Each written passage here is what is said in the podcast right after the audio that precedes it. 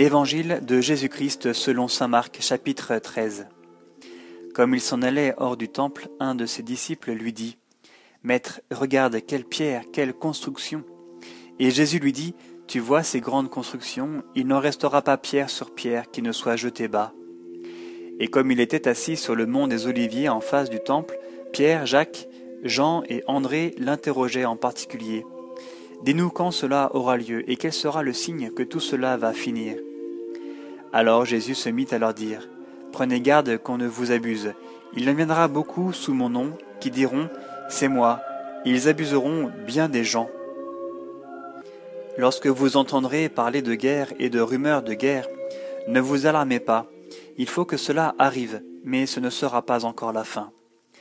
On se dressera en effet nation contre nation, et royaume contre nos royaumes. Il y aura par endroits des tremblements de terre, il y aura des famines, ce sera le commencement des douleurs, de l'enfantement.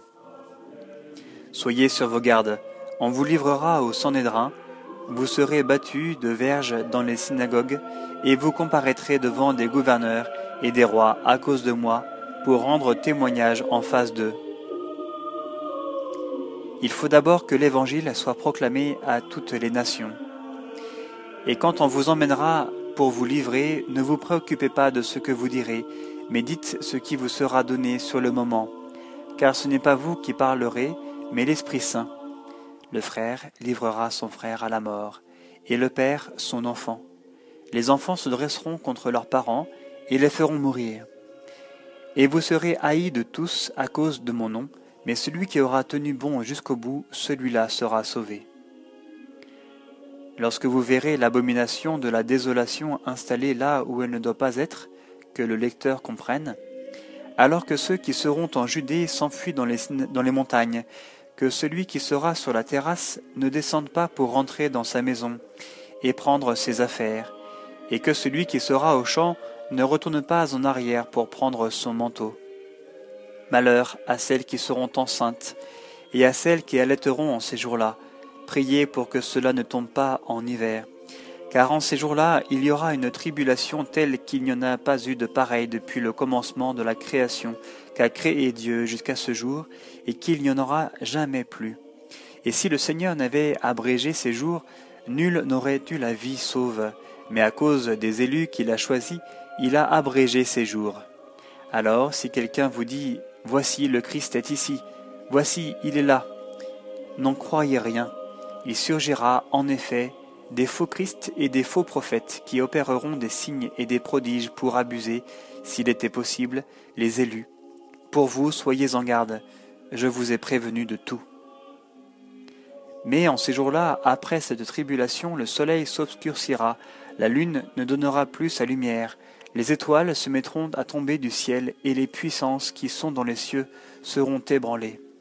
Et alors on verra le Fils de l'homme venant dans des nuées avec grande puissance et gloire.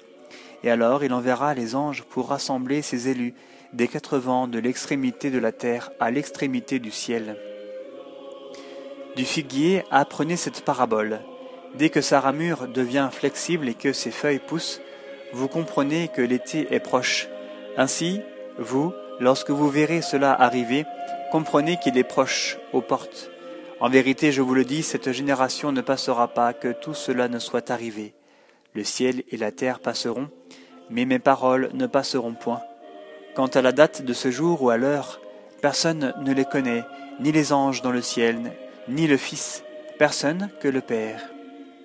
Soyez sur vos gardes, veillez, car vous ne savez pas quand ce sera le moment.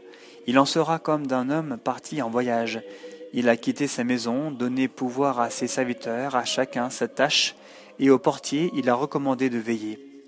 Veillez donc, car vous ne savez pas quand le maître de la maison va venir. Le soir, à minuit, au chant du coq, ou le matin, de peur que venant à l'improviste, il ne vous trouve endormi. Et ce que je vous dis à vous, je le dis à tous, veillez.